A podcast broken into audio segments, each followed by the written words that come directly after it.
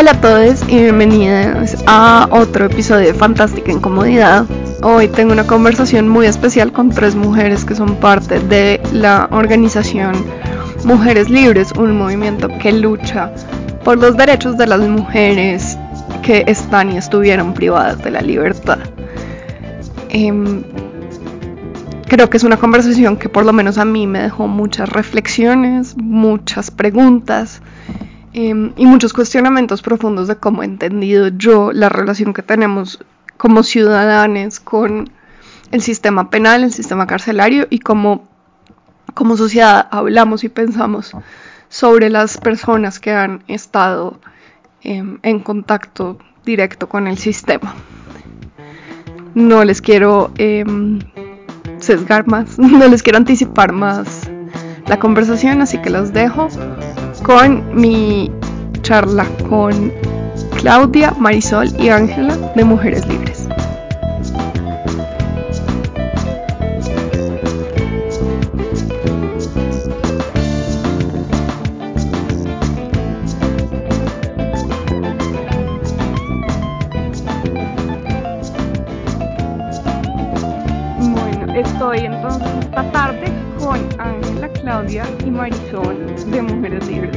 Buenas tardes, Claudia.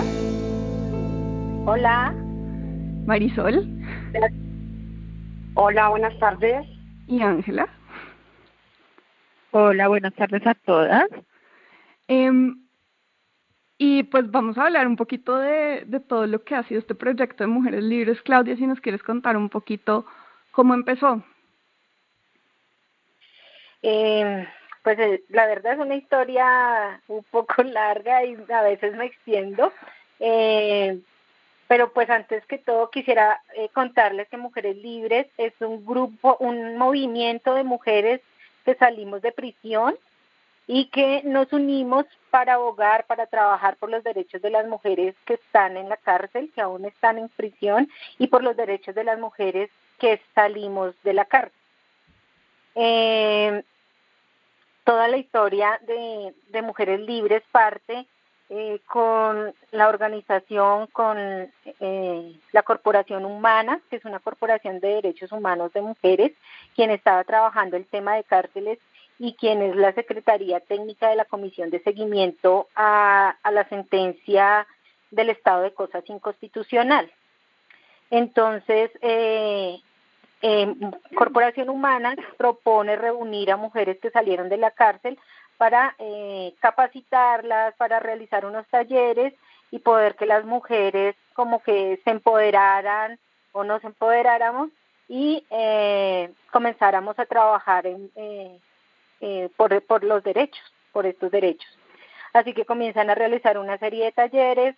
Eh, en principio fueron unos talleres psicosociales donde se, nos, se tocaron los temas de qué pasaba uh, antes de llegar a la cárcel, qué pasó estando en la cárcel y qué pasaba después de, salir de, prisión. Y en estos talleres coincidimos eh, en que al salir de, pues, habían muchas vulneraciones a derechos estando en la cárcel, las formas en que se, ingresó a la cárcel era porque no había, eh, habían mujeres sin trabajo, eh, sí, una serie de situaciones no resueltas en la vida de las mujeres y por esto también llegaron a la cárcel. En las cárceles vulneraciones a derechos y al salir de ellas coincidíamos en que la mayoría estábamos viviendo situaciones similares. No se podía acceder a, a un trabajo por los antecedentes penales, los bancos, eh, era imposible abrir una cuenta de ahorros en un banco por los mismos antecedentes y pues mucho menos se podía pedir un préstamo como para poner eh, una microempresa o por lo menos abrir tener plata para tener, abrir un negocio de arepas en la puerta de la casa. Pero es totalmente imposible. Además de los problemas eh, con las familias, ya que eh, uno dura tantos años en prisión y llega a las casas a donde están los hijos y, y nosotras somos las intrusas, las que llegamos, las nuevas. Entonces, eh, también se ha tenido problemas con las familias y con los hijos. Y una cantidad de problemas más eh, en los que todas coincidíamos. Al ver todos estos problemas, y, y te cuento una, una otra otra una anécdota es que eh, yo estuve nueve años en prisión y nunca conocí un reglamento interno por más que se pedía un reglamento de la cárcel y, mucho menos conocía las reglas Bangkok. Entonces cuando salí de prisión y las conocí dije no yo no me puedo quedar con esta información y en los talleres que, que, que dictaba mm, eh, Corporación Humana incluyeron este tema, los derechos humanos de las mujeres que están en prisión. Y oh sorpresa cuando eh, pues las mujeres no los conocían.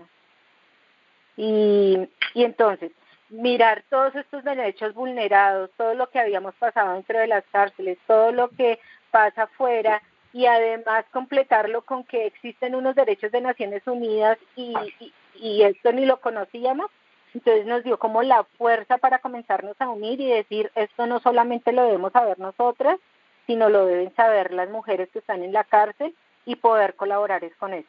Entonces, pues, eh, eh, resumido, e, esta fue como la forma que nos unimos y en estos mismos talleres eh, le dimos nombre al grupo y comenzamos a trabajar.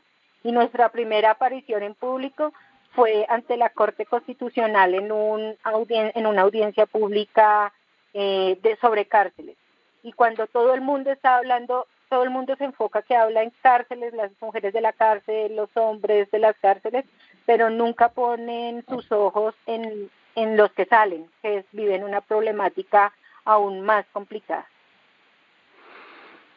Bueno, gracias por ese eh, súper recuento de, del surgimiento de, del movimiento Mujeres Libres de la organización.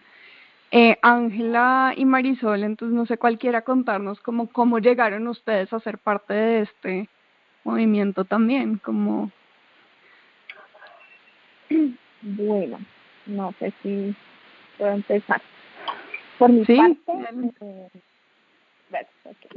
por mi parte yo entré mm, como dos meses después, casi de pronto los tres meses después de que iniciaron el grupo me llevó una compañera que también estuvo eh, en la cárcel. Me había comentado que estaban haciendo un grupo en el cual querían luchar por los derechos de las mujeres que ya que estaban dentro de las cárceles y que si quería participar, que si quería ser parte del grupo. Le dije que sí, que me parecía interesante que de qué forma se podía hacer, porque pues era un tema como casi imposible puesto que dentro de las cárceles no, no dejan entrar fácilmente a las personas a ayudarle y entregarles cosas, no sé de qué manera podíamos eh, participar y ayudar a las mujeres. Me invitan a una reunión en donde precisamente el tema que estaban en el taller del que se trataba ese día era eh, cómo había sido la estadía dentro de las cárceles para cada una de nosotras me pareció muy interesante.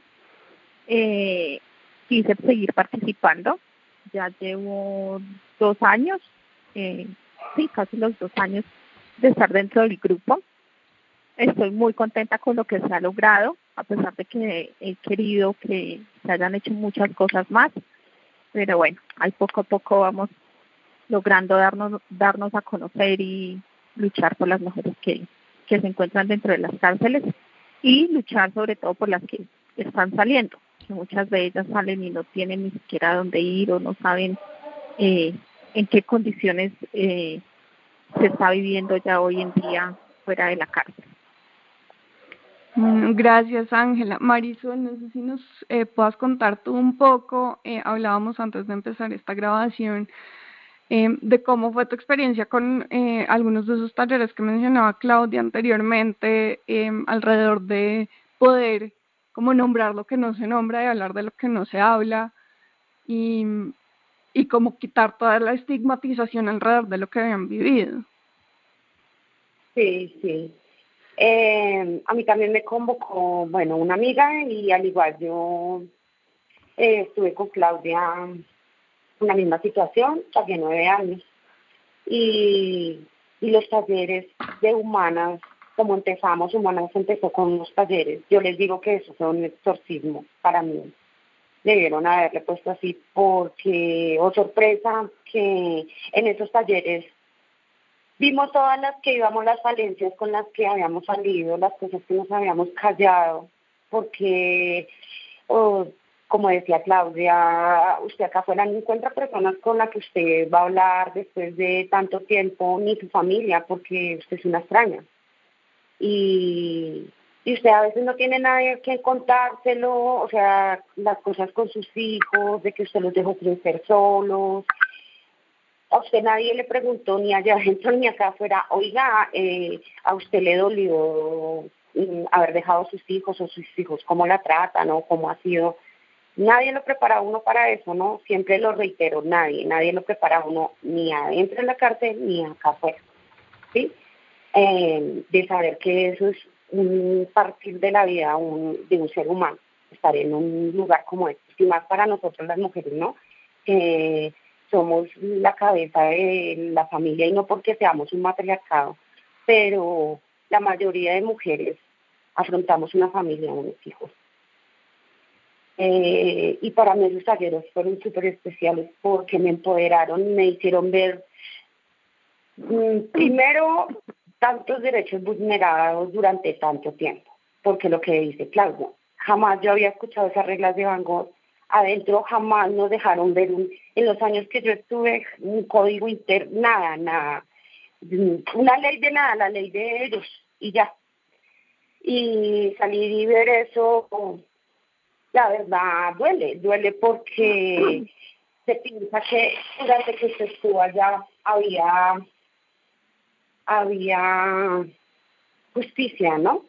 Justicia para nosotras. Y, y de pronto me hizo ver también cómo nosotras las mujeres, acá, o sea, en todo lado tratan igual hombres y mujeres y, y esas reglas hicieron ver que somos diferentes y es que somos diferentes porque damos vida, tenemos hijos, porque somos hermanas, porque somos hijas, porque por el simple hecho yo creo que dar vida. Entonces, no sé, eso me sacó mucho a relucir muchas cosas de mí. Eh, me sacó muchos dolores, porque lo que yo digo fue un exorcismo que, un choque, un choque como cuando a usted lo sacan de, de una función que usted iba a derecho y pensaba, lo ponen a pensar, mejor dicho. Eso es lo que hizo la Fundación Humanas a, al darnos esos talleres y, y a apoyar a mujeres libres. Y con todo ese material, eso es lo que queremos, que las mujeres que lleguen también reciban esos talleres y pues también se sientan como empoderadas y contentas y motivadas para seguir adelante. Mm. y, y, me parece que eso es lo más importante, estar motivadas. Muchas gracias. Eh, hay una cosa que me parece eh, súper interesante que creo que podemos eh, profundizar un poquito. Eh, y surge desde el tema de que ustedes dicen es que lo que primero que hacemos es luchar por derechos, luchar por la defensa de los derechos que tienen em, las mujeres que están y que estuvieron privadas de la libertad. Y es alrededor del lenguaje em, que usamos para hablar de estos temas. Em, porque creo que muchas personas que no hemos tenido contacto directo con el sistema carcelario, a veces, digamos, como que en la, en la cultura popular o en el lenguaje popular, eh, se usa un lenguaje que sin querer serlo termina siendo revictimizante y como perpetuando la exclusión que ustedes mismos están contando, que pues al salir de la cárcel em, se enfrentan un montón de exclusiones y creo que muchas veces esa exclusión empieza desde el lenguaje. Y no sé si eh, nos quieren compartir como un poco de reflexiones alrededor de, de cómo ha sido este tema, de cómo hablar de, de todas estas problemáticas. Bueno, yo sí, y, me perdonan mis compañeras, me tomo la palabra, ya, ya, ya hablarán y dirán sus opiniones. Eh, eh, el tema del lenguaje es algo que se viene trabajando ya hace mucho tiempo, no solamente nosotras como mujeres eh, libres, sino desde varios, también varios países. Eh, lo que ocurre es que eh, los términos de reclusa, interna, rea, presidiaria, a nosotras expresidiarias, como salió en un medio de comunicación en los últimos días, las delincuentes, las exdelincuentes, son palabras muy duras para nosotros, ¿sí? Y así se referían incluso los jueces hacia nosotras. Entonces, eh, organizaciones que trabajan por los derechos de las mujeres que están en la cárcel, de las mujeres que ya salen, hablar de la misma manera que lo están juzgando a uno dentro de prisión, eh, los juzgados y todo eso. Entonces, eh, al escucharlas son palabras muy fuertes y duelen. Eh, a nosotras, nosotras reunidas eh, con mujeres libres, eh, hemos tratado de, cambiar ese lenguaje inclusive entre nosotras, porque es que se escucha dentro de la cárcel las presas y, y, entre nosotras mismas tenemos ese lenguaje, pero en Mujeres Libres llevamos un tiempo trabajando en eso y, y siempre nos referimos a las personas privadas de la libertad o las mujeres privadas de la libertad, las mujeres que están en la cárcel, las mujeres que salieron de la cárcel, pues consideramos que también, eh, a pesar de, de, haber cometido un delito y de haber estado en la cárcel o de estar en la cárcel, pues precisamente somos eso, somos personas y también tenemos derechos y, y también nos duelen muchas cosas. Entonces, eh, pues se, se, ha emprendido como, como entre nosotras esta forma de hablar y de poderle eh, contar y decir inclusive a los medios, incluso a los medios de comunicación, y decirles, oye, pues, esto es muy duro. Y, y lo han aceptado y pues esperamos que desde aquí en adelante también puedan eh, eh, cambiar la, la forma, su expresión para nosotras y para todas las personas que están en, en una cárcel. No sé si Ángela y Marisol quieran completar. Mm, pues a mí sí me gustaría dejar es que yo sé que no es fácil llamar a una persona que dice algo malo por algo bueno, ¿no? Pero sí, ese lenguaje, y, y, y no es solo acá afuera, adentro, adentro la, la las mismas dragoniantes a veces, oiga, delincuente, mm, reclusa, o sea, viste como que tiene que aguantarse porque pues sí, eso es, pero es una palabra, es como un golpe. Y pues yo sé que buscar el nombre, mm, hasta lo estábamos pensando, Claudia inclusive abrió como la convocatoria, como llamar eso en, en un grupo. Y yo pensaba, y inclusive yo pensaba y decía, pero todos esos nombres todos son feos. inclusive no, no, no puse nada, pero yo decía, pues que todos eran horribles, convicta, o sea, no, todo. Interna de que, interna social, no. Entonces, de todas maneras, yo creo que sería respetable poner un nombre sí diferente y menos doliente como el de reclusas, el de delincuentes, eh, todos los que suelen usar. Pues sería un, un buen tema buscar una palabra idónea para llamarnos y llamar a las personas que están en, no sé, en una cárcel. No, a la gente que está, por ejemplo, enferma de cáncer, no se le dice muerta o algo así, ¿no? Lucha, ella está luchando por salir así, así algo para nos parece parecido a lo de nosotros, nosotros así estemos adentro y seamos mira, hubiésemos sido unas delincuentes en su momento. Ese estigma no se quita ni acá afuera porque usted como dice, yo fui exconvicta, yo fui expresidiaria, yo estuve en una cárcel, el solo hecho de decir yo estuve en una cárcel es feo. Entonces, no sé, yo creo que a veces de pronto evadir como la palabra y, y decirlo de otra forma sería como mejor.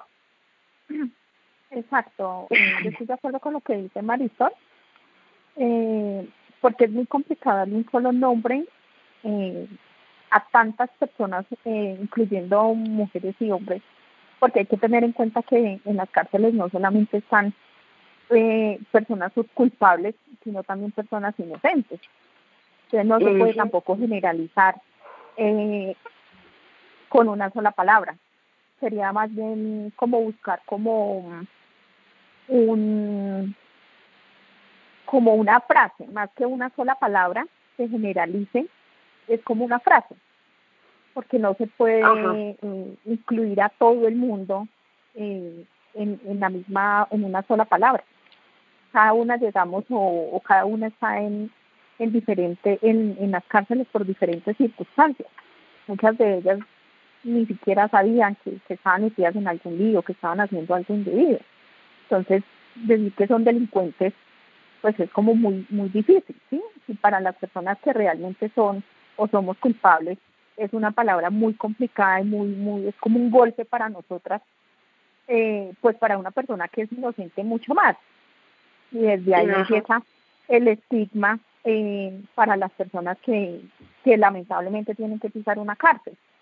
Entonces pienso que más que una sola palabra se debería buscar es como una frase mmm, adecuada.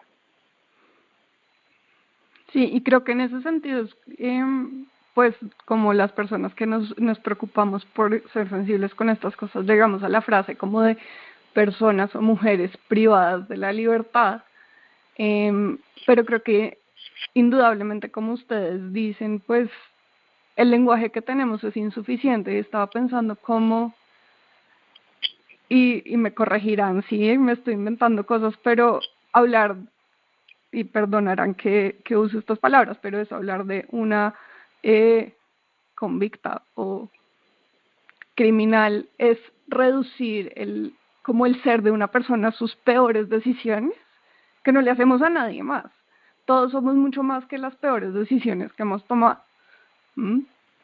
Eh, y creo que es como, pues es cómo encontramos un nuevo lenguaje para que realmente reconozca la humanidad completa de personas que están privadas de la libertad, que están en cárceles, que pueden haber, eh, como bien decías Ángela, no todas las personas que están en cárceles son culpables, pero incluso pues las personas que son culpables de la de lo que les haya llevado a la cárcel son mucho más que eso. Son personas completas con vidas con y, y cómo cómo podemos las personas que no estamos en esa situación encontrar un lenguaje que sea suficiente para para hablar de de pues las personas que sí están en esas situaciones es es complejísimo. Sí, Camila, es, es bien, bien complejo. Incluso lo que decía Marisol es que nosotros tenemos en un grupo de WhatsApp eh, eh, una cantidad de mujeres, eh, no sé, no estoy segura, Ángela, ¿cuántas somos? ¿Como 150? Eh, mujeres que salimos de prisión. Ya te digo exactamente cuántas son. no sé, no sé, como ciento algo, bueno. El dato lo tengo. Dime, Somos exactamente en el WhatsApp 126 participantes. Eso, 126 participantes, todas mujeres que salimos de prisión y precisamente, como decía Marisol, anoche eh, eh, puse como en, en, en este grupo como esa, esa, esa preocupación, ¿sí? Eh, les dije, bueno, no nos gusta que nos llamen así, así, así, así, eh, ¿cómo podrían llamarnos? y anoche todas, la mayoría de mujeres eh, poniendo nombres, mirando, pero este también, y como decía Marisol, pues no, no nos gustan, eso refleja lo mismo, son sinónimos, eh, pues estamos nosotras también en, en esa tarea, ¿no?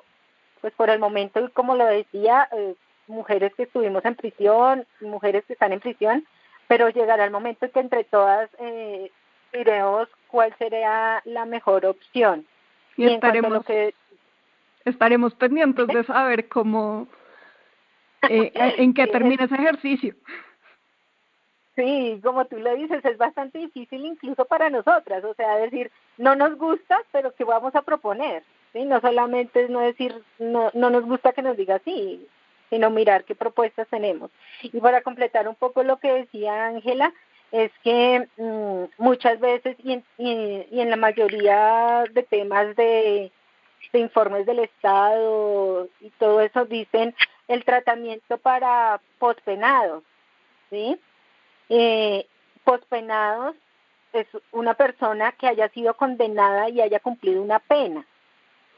Pero en, mujeres libres tenemos eh, como integrantes mujeres que, como lo decía Ángela, estuvieron en una cárcel, vivieron las vulneraciones que vivieron, cuando salieron de la cárcel tienen exactamente las mismas problemáticas, pero estas mujeres nunca fueron condenadas.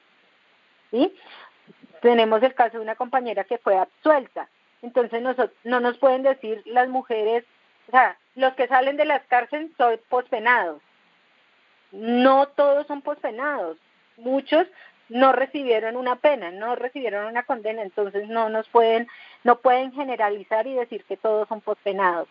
Entonces también el nombre de Mujeres Libres salió de ahí, de dar esa discusión de que no todas era, habían recibido una condena, que en el grupo habían mujeres que habían estado en una cárcel tres y cuatro años y, y habían vivido exactamente lo mismo que las demás, pero que no se les puede decir pospenadas. Por eso entonces eh, de ahí también salió el nombre como de mujeres libres. Mm, eh, nos quedan muchas preguntas en este tema del lenguaje y creo que será una conversación eh, que tendremos que seguir eh, y que tenemos que detener como sociedad. De verdad, pues sabemos que el, el, las palabras que usamos para describir el mundo le dan forma, entonces pues tenemos que ser cuidadosos con esas palabras que escogemos. Eh, como ya última pregunta, para no extendernos mucho más, eh, ¿Qué es una cosa que las personas que no han tenido contacto con el sistema carcelario no entienden o no entendemos? Me incluyo en la ignorancia. que ustedes consideran que es esencial que entendamos?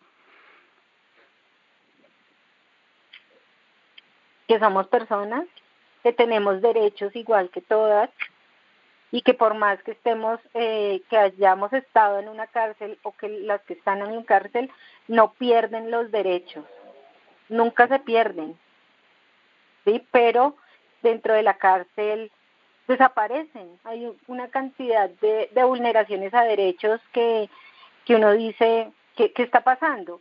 Está uno afuera y todas las personas eh, luchan, que porque hay tienen derecho al agua, porque tienen derecho a, a, la alimentación, porque tienen derecho a la educación, por, sí, porque tienen derecho a tener una familia, pero estos derechos nunca se pierden, estando en prisión nunca se, o sea, no debería, legalmente no se pierden, pero uno entrar allá, o sea, es alejarse de la familia, eh, si bien entonces el, el IMPEC y el gobierno dicen, bueno, pero para eso les ponemos un teléfono público, pero el teléfono público, la llamada es la más cara del mercado en Colombia, mientras aquí podemos tener Además, llamadas... Hay que hacer filas enormes.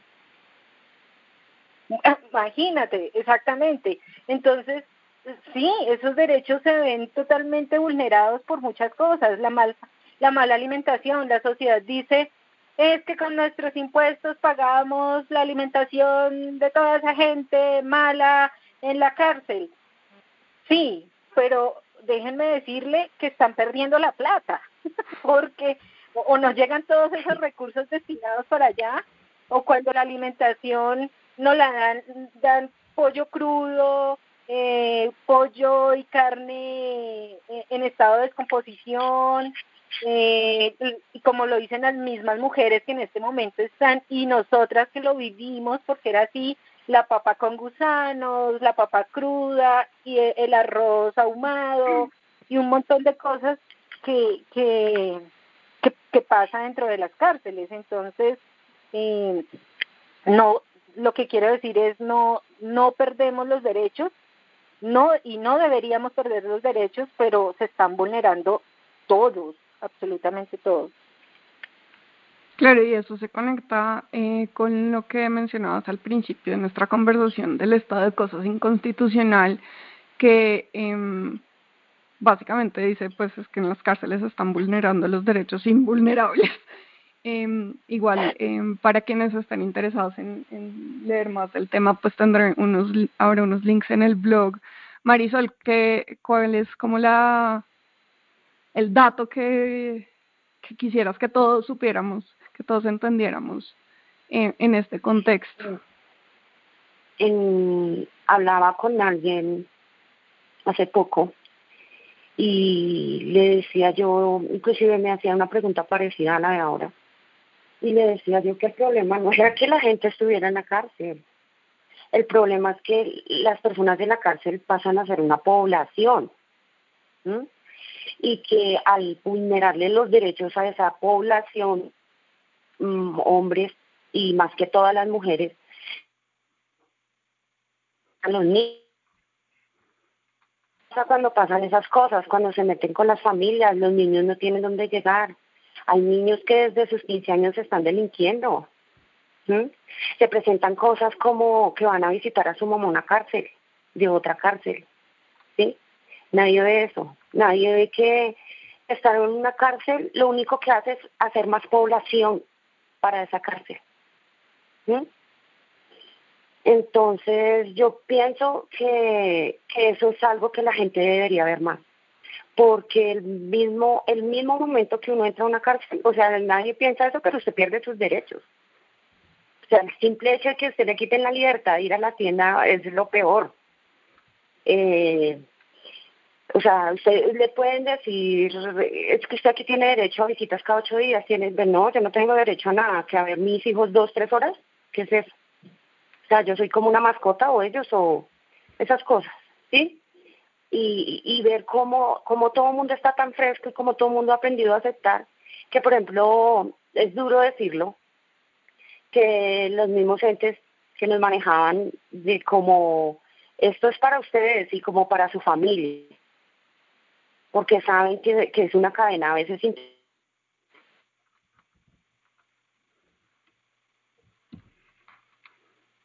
si esto que ir a buscar la comida y pues cogieron malos pasos, a nadie le importa eso porque todo, ella, todo el mundo está en su casa con sus hijos, ¿sí? Y, y de pronto no todas contaron con la buena suerte de que tuviera un papá o un mam una mamá como en mi caso, no lo digo por mi caso, gracias a Dios, mis hijos, eh, bendecida me siento con mis hijos, ¿sí? Eh, pero tuve que ver muchas cosas así y la mayoría de, cosas que usted ve en un lugar de esos es eso. Ver cómo la misma población carceraria hace la población que está interna. Es una cadena que no sé, y nadie la quiere romper. Nadie. ¿Quién quiere que de allá yo salga una abogada? Allá solo enseñan a, a coser, a hacer pan eh, y no más. Algo constructivo. O sea, del simple hecho de mirar la situación de las cárceles se puede ver cómo estamos como sociedad, yo pienso. Entonces yo pienso que esto no es un problema. Y eso que están allá, no, esos que están allá en la cárcel no, porque es que eso se va, se, se va volviendo es un problema día a día. Y más, por ejemplo, en la situación que estamos, nadie se ha puesto a pensar. ¿Sí? Antes, eh, eh, en estos momentos, hay personas que tienen domiciliaria, que, que, que hacen para comer. O sea, son muchas cosas. Son muchas cosas que la gente no mira cuando uno está en una cárcel, cuando sale, lo que le afecta a la familia, hijos regados por hogares. Infinidad de problemas, infinidad de problemas. Y, y yo creo que eso es uno de los puntos más importantes que, que todos debiéramos pensar. Porque no, yo pienso que no es solo el que está allá en la cárcel y el problema de la familia porque cuando pasa algo trágico afecta a todos, como lo bueno, como lo malo. Y, y, y pues hay gente normal, que normal se le dice a la gente que trabaja, y que, pero a la gente normal también le pasa. La gente normal también queda inocente y pues desgraciadamente en Colombia la mayoría de cárceles está llena de, de, inocentes, de gente que prácticamente en su momento no tuvo moneda de cambio para hacer sus cosas. porque así es en Colombia. La gente que está allá en la cárcel es porque no prácticamente eh, no tuvo en su momento un dinero, porque usted no ve allá lo, a, la, usted nunca ve pagando cárcel a un casilla, ¿o sí? O sea, nadie piensa eso, nadie piensa que es una población vulnerable, que sus hijos son vulnerables, que nosotras, eh, eh, en el mismo momento que entramos allá, así sea grande, o sea, es un dolor que nadie nos va a quitar del corazón como mamás, haber estado nueve años lejos de nuestros hijos, nueve años consecutivos, eh, esas cosas. Y me gustaría es que la gente como que pensara en eso para que valorara más lo que tiene y también para que dejara pensar solo como yo estoy bien y yo a mí no me pasa así, sí puede pasar, en cualquier familia puede pasar.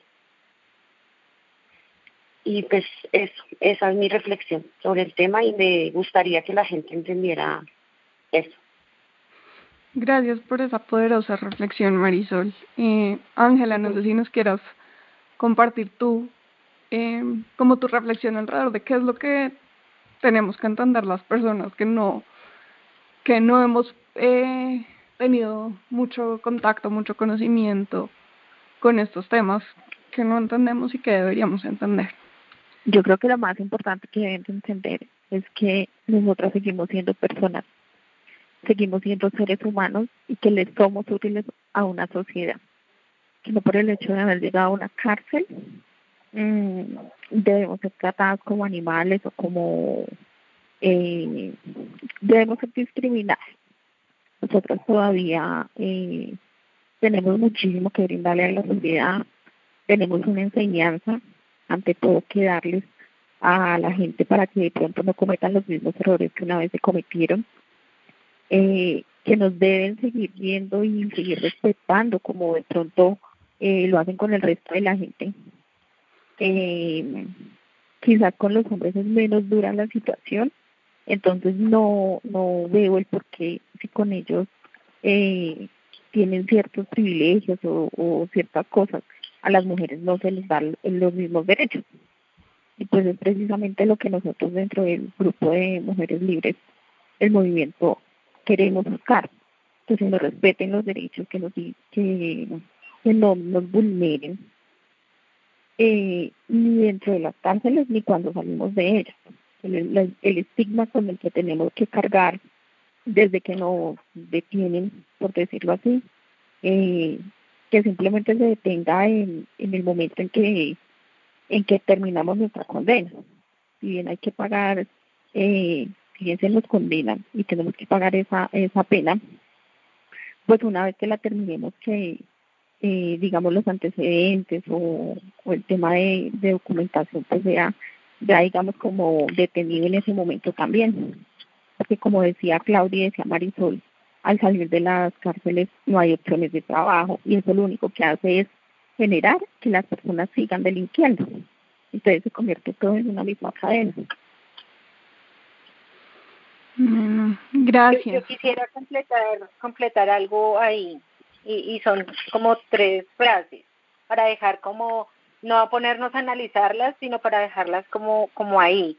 Dice, eh, Siempre he dicho que las mujeres pagan doble condena, por lo que decía Marisol, por lo que decía Ángela, por lo que eh, estábamos hablando. Pues las mujeres, a pesar de estar eh, en una cárcel, seguimos mm, eh, seguimos siendo como ese sostén de la familia, seguimos mirando cómo aportar económicamente, emocionalmente, seguimos pendientes de nuestros hijos, eh, y eh, llamando, sí, estamos ahí, entonces pagamos doble condena por eso, porque estamos eh, eh, lejos de nuestras familias y no podemos estar ahí, ahí físicamente apoyándolos, sí. Eh, nuestros hijos crecieron sin sus mamás y no pudimos compartir con ellos muchas cosas y eso es doloroso. Eh, la otra es mm, cuando una mujer está en la cárcel, eh, no solamente paga la condena esa mujer, paga la condena su familia. Y volvemos a lo mismo, pues sus hijos, eh, quedaron lejos de, su madre, eh, familias que tienen que ir a, van, van y hacen visitas y tienen que sufrir también eh, una cantidad de atropellos y vulneraciones por parte del IMPEC en, eh, en las requisas, en la visita, les vuelven la comida una nada, tienen que conseguir plata para poder eh, hacer este, este almuerzo y llevar para que la guardia simplemente diga no entra y tiene que votarlo porque entonces si no lo voto no entro, entonces ya la persona, la mujer que está dentro se queda sin alimentación y sin visita. Entonces tienen que comenzar a tomar una serie de decisiones.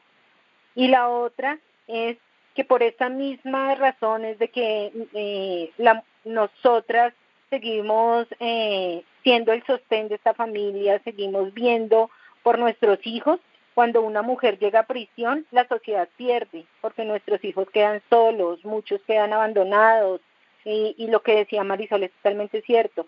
Cuando muchas de las mujeres salen, los hijos están en la calle, están consumiendo, están, sí, eh, y, y buscando trabajo, y, y tampoco les dan. Entonces, eso, es, eso se vuelve como una bola de nieve y sigue rodando y sigue rodando y crece aún más. Entonces, yo quería dejar como estas tres frases de reflexión.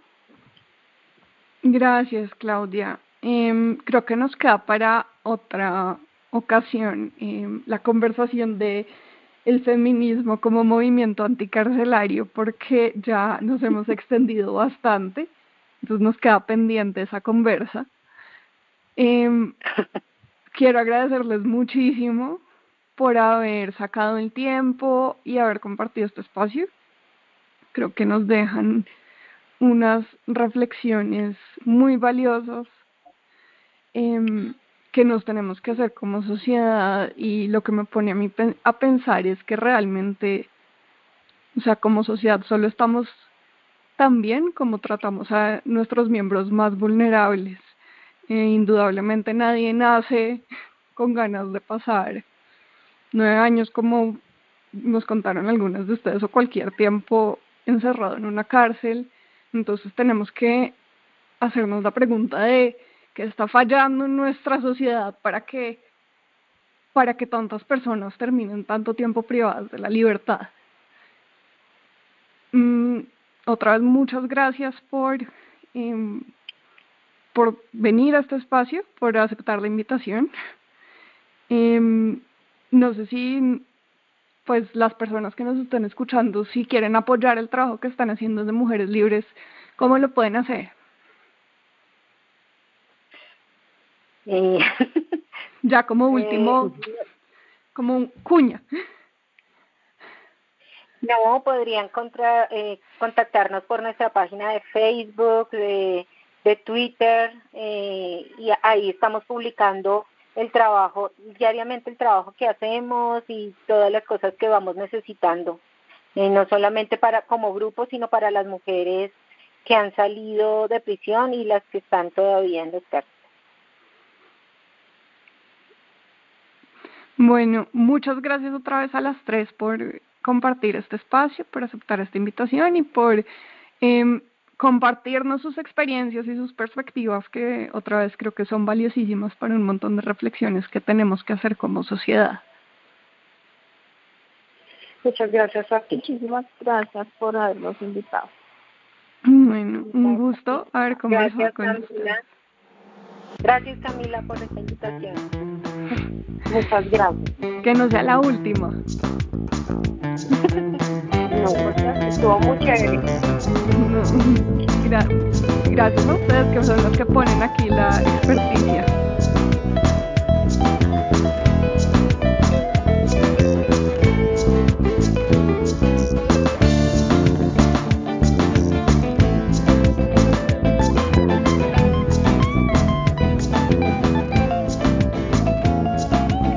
Bueno, eso es todo por nuestro episodio de hoy. Una vez más, mil gracias a Claudia Marisol y Ángela por su disposición a compartir este espacio y por todos los aprendizajes que nos dejan. Como mencioné en el blog van a poder encontrar eh, recursos para informarse más sobre este tema si les parece interesante, así como el link a las redes de Mujeres Libres. em, para que la sigan y mm, si le quieren pues seguir apoyando este trabajo puedan saber en qué están. Muchas gracias a todos por escuchar. Como siempre, pueden eh, suscribirse a nuestro feed en Spotify, Apple Podcast, Stitcher, Deezer y todas las plataformas de podcast. Eh, síganos en Instagram, arroba fantástica incomodidad, y en Twitter, arroba fantástica inco 1, eh, para que sigamos teniendo conversaciones sobre estos temas que nos cuestionan y nos interpelan de maneras eh, diferentes. Y si quieren apoyar este proyecto, em, pueden hacerlo a través de Patreon en patreon.com slash fantástica incomodidad. Hasta la próxima.